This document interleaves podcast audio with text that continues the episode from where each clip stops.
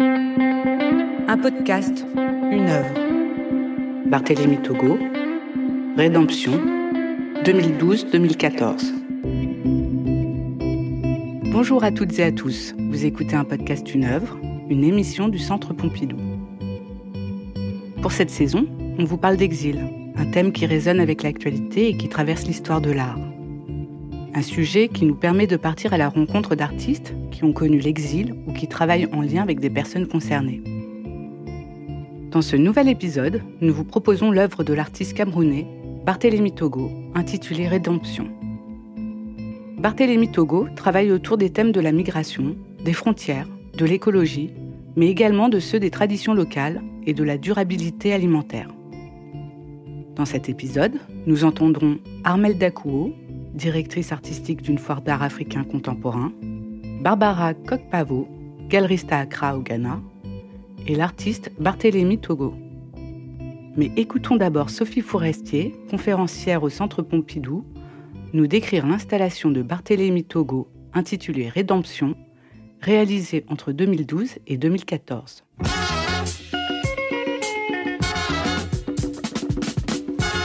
Deux chaises monumentales en bois de 6 mètres de haut sont placés face à face. Sur la chaise de gauche, 53 ballots en wax avec 12 sacs tati bourrés sont entassés sur l'assise dans un équilibre fragile. Une douzaine de bouilloires en plastique pour les ablutions sont accrochés à quelques-uns de ces sacs et baluchons. Sous cette même chaise, 37 paires de chaussures bien rangées, usagées et de toutes sortes sont alignées pour faire face à l'autre chaise. Sur l'assise de la chaise en face, à droite, sont disposés 11 tampons surdimensionnés dont les manches sculptées en bois forment un buste humain grandeur nature. Sous ces tampons sont gravés des slogans comme We Face Forward, Liberty, Peace, Hospitality, Exil, Shame on You, Génocide, Esclavage, Trafic triangulaire. Ce face-à-face présente un déséquilibre entre la charge de chacune de ces deux chaises, l'une qui déborde et l'autre qui semble presque vide. Les objets que chacune d'elles porte sont familiers dans le vocabulaire de Barthélemy Togo. Ils pourraient peut-être représenter ici les attributs du Nord et du Sud. Pour le Sud, le débordement des baluchons ou des sacs représentant les migrants qui en portent le minimum, tandis que la théière renvoie à la culture intime que l'on emporte avec soi. Les paires de chaussures évoquent les marches interminables pour traverser les territoires. Pour les continents du Nord, les quelques tampons bustes symbolisent le geste administratif, qu'accorde ou n'accorde pas le pouvoir de passer une frontière plus ou moins hospitalière. Par le titre Rédemption, Barthélemy Togo fait référence à la dernière chanson de Bob Marley, qui elle-même cite les paroles du panafricaniste Marcus Garvey. Comme le tube de Bob Marley, Rédemption est une invitation pour les peuples du Nord et du Sud à venir s'asseoir, à reconnaître l'histoire et la liberté des peuples.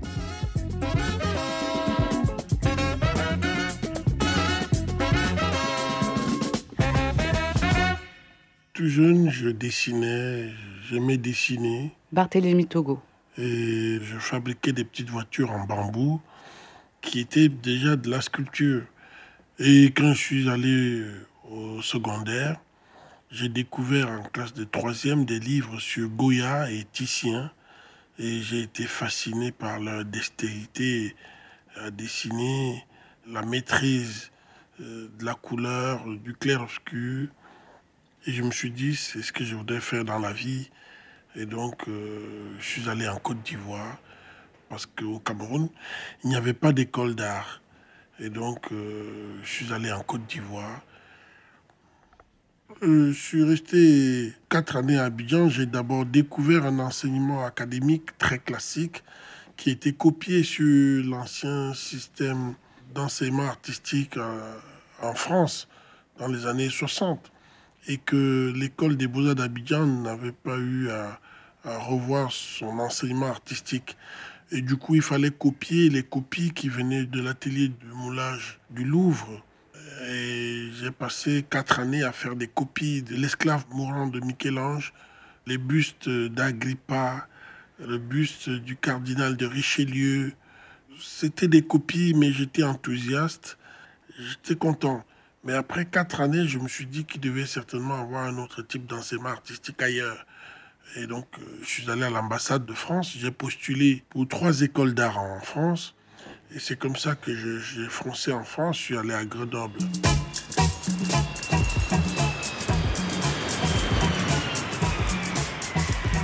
J'ai pu découvrir la vidéo, la photographie, la performance. Et pendant quatre années, j'ai beaucoup été en contact avec euh, le milieu de l'art contemporain en Occident, mais euh, en restant moi-même dans mes productions, dans mes créations. Et après quatre années à Grenoble, je me suis dit, il doit y avoir un autre type d'enseignement ailleurs aussi. C'est comme ça que j'ai postulé pour la Kunst Academy de Düsseldorf. Dans une école avec des jeunes artistes euh, français qui étaient sûrs que je ne pouvais pas comprendre ce que c'est que l'art contemporain. Ce qu'ils pensaient de moi, c'était ça. Beaucoup je disais que l'art contemporain, c'est pas pour lui. C'était difficile, mais il fallait être fort d'abord parce que je croyais à mon travail et il fallait se mettre au travail en fait.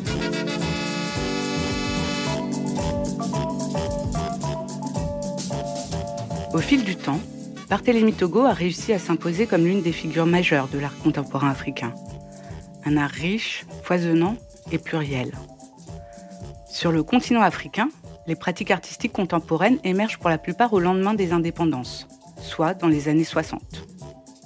Les premières expositions historiques remontent au début des années 80, mais la visibilité des artistes africains s'installe durablement à la fin des années 2000, grâce à de nombreuses expositions dans différentes institutions artistiques, musées et galeries.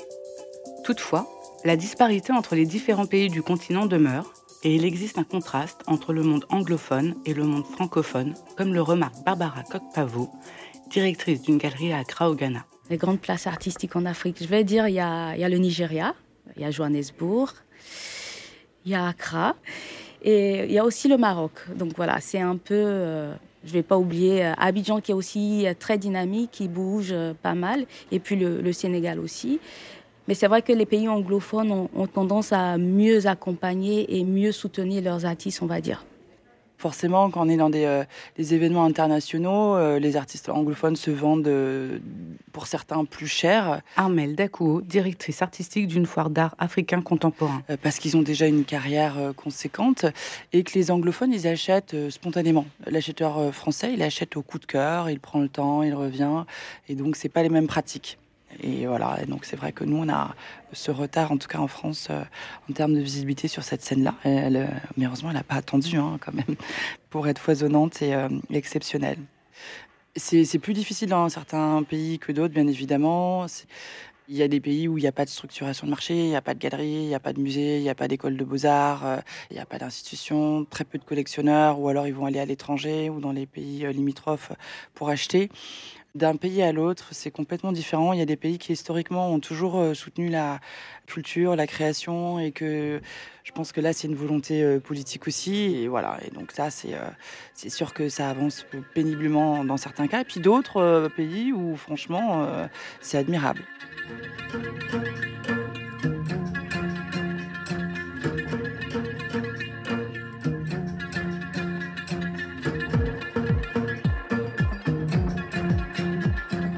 Certains pays sont bien dotés, d'autres moins.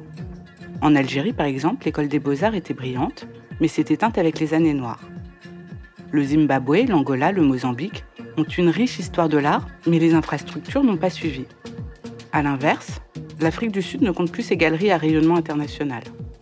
Elle dénombre plusieurs institutions emblématiques, des foires d'art, des maisons de vente, et la notoriété de ses artistes comme William Kentridge ou Marlène Dumas est mondiale une volonté politique qui témoigne de l'évolution sociétale de certains pays. Aujourd'hui, le Cameroun, par exemple, a ouvert des écoles d'art. Dans les années 80-90, il n'y avait pas d'école d'art au Cameroun, parce que créer une école des beaux-arts était une école pour inciter les gens à la révolution, parce qu'il n'y a pas le multipartisme. C'était l'occasion de donner la liberté aux gens de protester. Et donc les dictateurs africains n'ont pas créé des écoles des beaux-arts. Ce n'est qu'avec l'arrivée du multipartisme dans certains de ces pays que petit à petit il y a eu des écoles d'art. Mais je pense qu'un étudiant africain a plus envie de parler de son quotidien, de ce que vivent les gens de son pays, de ce qu'il vit lui-même aussi ils ont plus un travail dans la revendication parce que la société fonctionne avec beaucoup de manque. Et un jeune étudiant français est dans l'opulence. Et du coup, ça, ça affecte la production artistique. Le travail d'un jeune artiste français ne sera pas dans la même démarche d'expression qu'un étudiant africain qui vit dans un manque de, de liberté et le rendu du travail est dans la critique.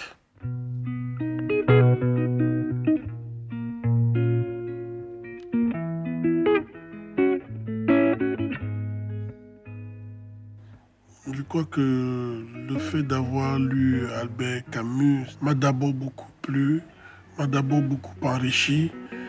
J'ai pu comprendre que l'artiste avait un rôle dans la société suite à son discours de 1957 et Camus dit des choses qu'un artiste doit comprendre, ce qu'il a à faire dans notre société, qu'il ne doit pas produire un art pour se faire plaisir à lui seul. Il doit contribuer, il doit compatir à ce que vivent les gens dans une dimension plus sociale. Je ne puis vivre personnellement sans mon art. Albert Camus. Mais je n'ai jamais placé cet art au-dessus de tout.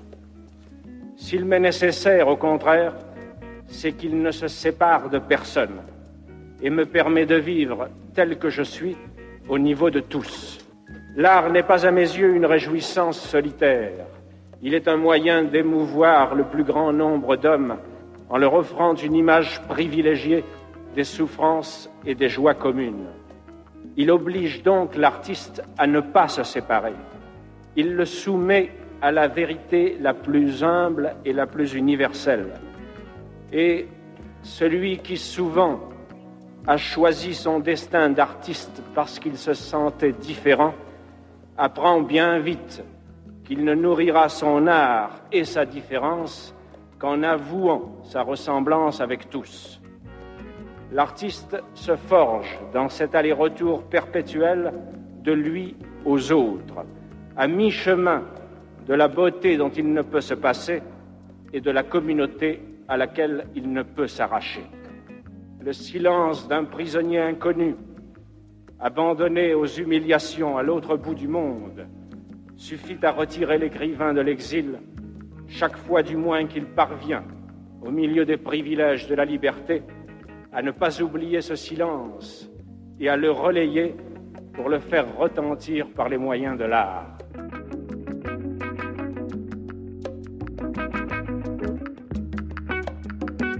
Barthélemy Togo est un artiste protéiforme, un artiste touche à tout, chez qui la question politique est centrale.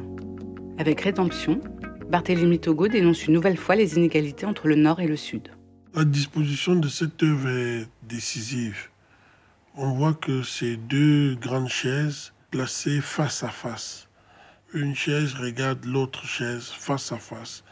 On s'imagine qu'il y avait deux personnes assises qui vont dialoguer. Et c'est ce que j'ai voulu d'abord exprimer. D'un côté, il y a des effets de, qu'on utilise pour voyager d'une manière rapide, comme ces ballots du sud. De l'autre côté, il y a des formes sculpturales avec euh, des slogans ou avec des inscriptions venant de l'administration. Et j'essaie de mettre ce deux mondes face à face pour exprimer les problématiques de notre société d'aujourd'hui. Alors, le titre de l'œuvre Rédemption fait-il référence au Christ ou à Bob Marley? Petit plus euh, à Bob Marley, mais c'est plus universel, cette rédemption dont je parle dans cette installation, pour que l'homme se ressaisisse et qu'il soit plus solidaire à ce que certaines personnes vivent comme difficulté dans le monde. Des gens migrent, des gens partent en exil pour d'autres euh, besoins, pour d'autres euh, aspirations, pour d'autres envies. Et on n'est pas solidaire, on est dans l'individualisme général. Et je prends la solidarité. Il faut qu'on accepte aussi l'autre qui vient vers chez vous, vers vous. Il faut qu'on l'accueille et qu'on lui donne une place aussi. Et non repousser l'autre. Tout ça sont des fléaux de notre société. C'est plus l'accueil de l'autre qui est au centre de cette installation. Et qu'on puisse recevoir l'autre, s'asseoir et échanger avec cette autre personne. D'où la disposition des deux chaises et avec le, leur contenu, avec leur charge. c'est une position de dialogue. Et c'est ce que moi, en tant qu'artiste, je voudrais instaurer.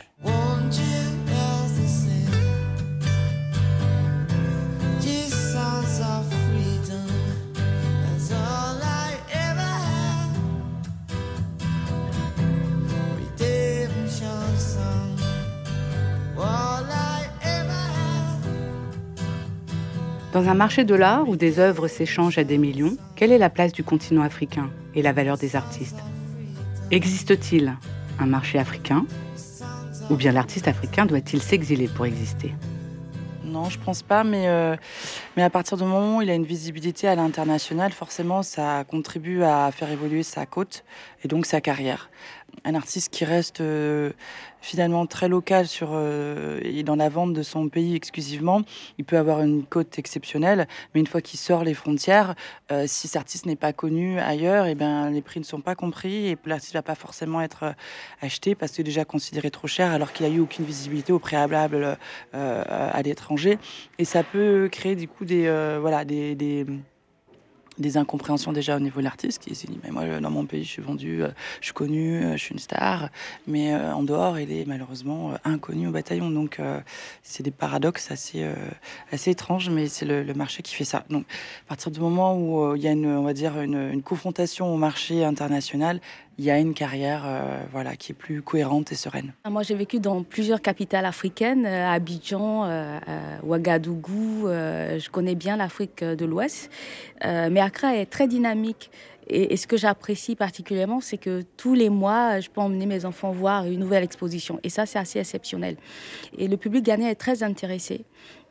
Il y a une nouvelle classe aussi de collectionneurs locaux. Donc moi, j'ai pas mal de collectionneurs qui sont africains, qui sont des jeunes Africains, souvent de moins de 40 ans, qui sont vachement intéressés par l'art africain et qui vont collectionner quelques œuvres déjà d'artistes locaux. Et aussi, je pense qu'ils comprennent aussi que euh, les œuvres des artistes africains prennent aussi de la valeur, donc c'est aussi un investissement.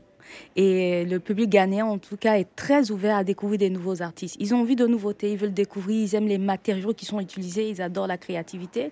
Donc, euh, il y a énormément d'Africains qui viennent à mes expositions.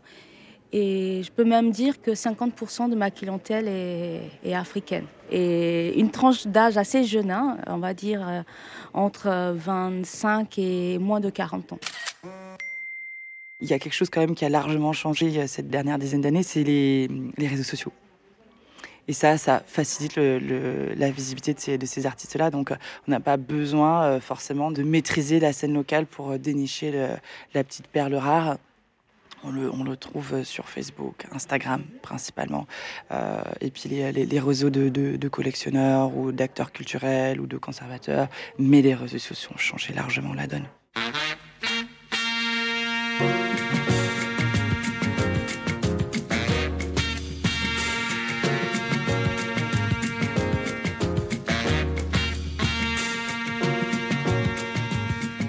Barthélemy Togo fait partie des grands artistes de sa génération, à cheval entre deux rives. Sa cote est aussi élevée qu'un artiste occidental. Barthélemy Togo, il fait partie des grands. Il fait partie d'une des premières générations euh, d'artistes contemporains. Il y a une génération quand même avant lui qui est un peu plus âgée en termes d'âge et, et en termes de de, carrière forcément. Euh, on peut citer Alan Hatsoui, euh, Abdoulaye Konaté, ils sont une petite vingtaine d'années plus âgés que, que Barthélemy Togo. Euh, mais Barthélemy Togo, c'est un artiste entier, complet, qui travaille sur différents médiums, qui a tant été sur la performance, sur la peinture, sur la céramique, sur la sculpture, mais aussi qui a à cœur, comme beaucoup d'ailleurs, il y a cet intérêt du de, celui qui vient après, et donc d'une transmission. Il y a vraiment, vraiment quelque chose sur l'aspect du, collectif et de, l'entraide.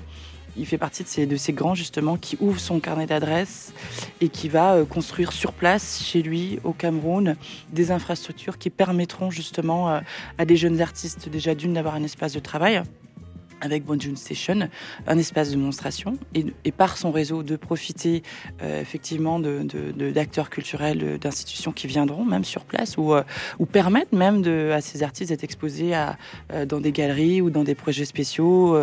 il ouvre même d'ailleurs prochainement un, musée au Cameroun en 2025. Et c'est un artiste aussi qui a gardé ses valeurs, ses valeurs et son on va dire, sa culture et, son attachement aux, traditions africaines. Et ça, c'est beaucoup respecté. Les artistes sont lanceurs d'alerte. Ils sont aussi ceux qui disent qu'il faut aussi revenir vers des, valeurs ancestrales, euh, valorisation de notre culture, de nos religions, de l'animisme. Et Batelim Togo, justement, représente cela. Il a ce beau mélange entre l'artiste qui s'est parti, mais qui s'est revenu, qui, a su d'où il vient et qui le transmet mais qui garde son africanité, j'ai envie de dire, mais aussi qui a su s'ouvrir au monde occidental et, respecter ces deux univers, ces deux origines. Banjo Station est un projet culturel et par la suite, j'ai eu associé une dimension agricole. Donc, euh, le projet culturel est consolidé par des résidences d'artistes sur place, par des expositions d'art contemporain et le projet agricole à partir d'une citation de Léopold Sédar Senghor que les Africains sont de plus en plus pauvres parce que les prix des matières premières sont fixés par l'Occident. On se dit il faudrait qu'on puisse créer nous-mêmes notre propre plantation de café et le cultiver nous-mêmes, le récolter, le sécher et le torréfier et fabriquer nous-mêmes l'emballage. Et c'est ce qu'on a instauré, on a fait. Et nous, on a fixé maintenant le prix de notre café. Si nous pouvons étudier et comprendre un processus de développement qui permettra au mil, au maïs, à l'igname d'être aussi nourrissant que le blé et la pomme de terre, si nous pouvons donner à nos tisserands et à nos cordonniers la chance de s'élever à un niveau industriel, si nous pouvons transformer nos huiles en vue d'une utilisation rationnelle dans nos pays, alors nos économies ont des chances d'être revitalisées par la base. Léopold Sédar Senghor. Voilà pourquoi on a choisi de faire un volet agricole à Banjul Station. Et les deux marchent, puisque à la fête de la récolte, on fait un événement à Banjul Station. Et pendant nos événements, on essaye d'introduire des vœux des locaux, la communauté traditionnelles de Banjul, leurs activités culturelles dans notre centre d'art pour que ces gens puissent savoir que le lieu leur appartient et que c'est pas un lieu fait pour les blancs de la capitale. Et donc, on peut faire des funérailles à Banjul Station parce que culturellement, c'est quelque chose qui est très ancré dans cette région. On fait des, des fêtes et des soirées pendant les funérailles on fait des mariages, on fait des naissances, et on a introduit tout ça dans le fonctionnement de Banjo Station. Que pour venir voir l'art contemporain, il faut attraper cette communauté locale qui vient à Banjo Station pour un funérail et arrive et découvre l'art contemporain. Sinon, ils ne seraient pas venus à Banjo Station parce que c'est pas leur milieu.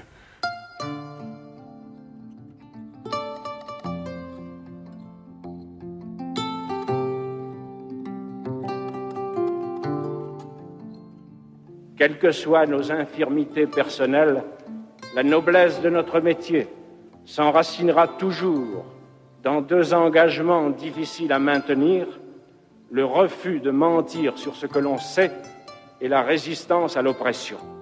Albert Camus.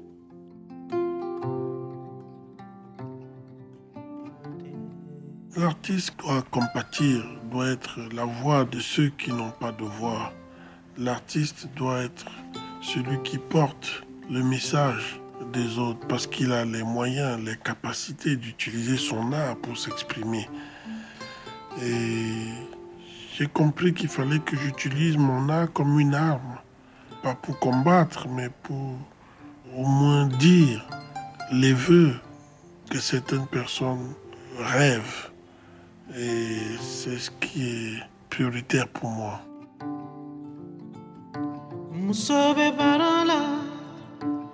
caracano cananyena amanke la joti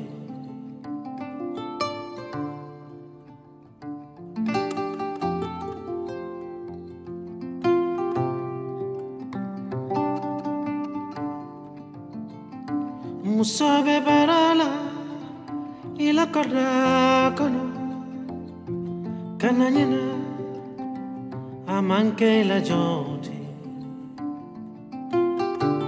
Merci à toutes et à tous d'avoir écouté cet épisode de l'émission Un podcast une œuvre du Centre Pompidou.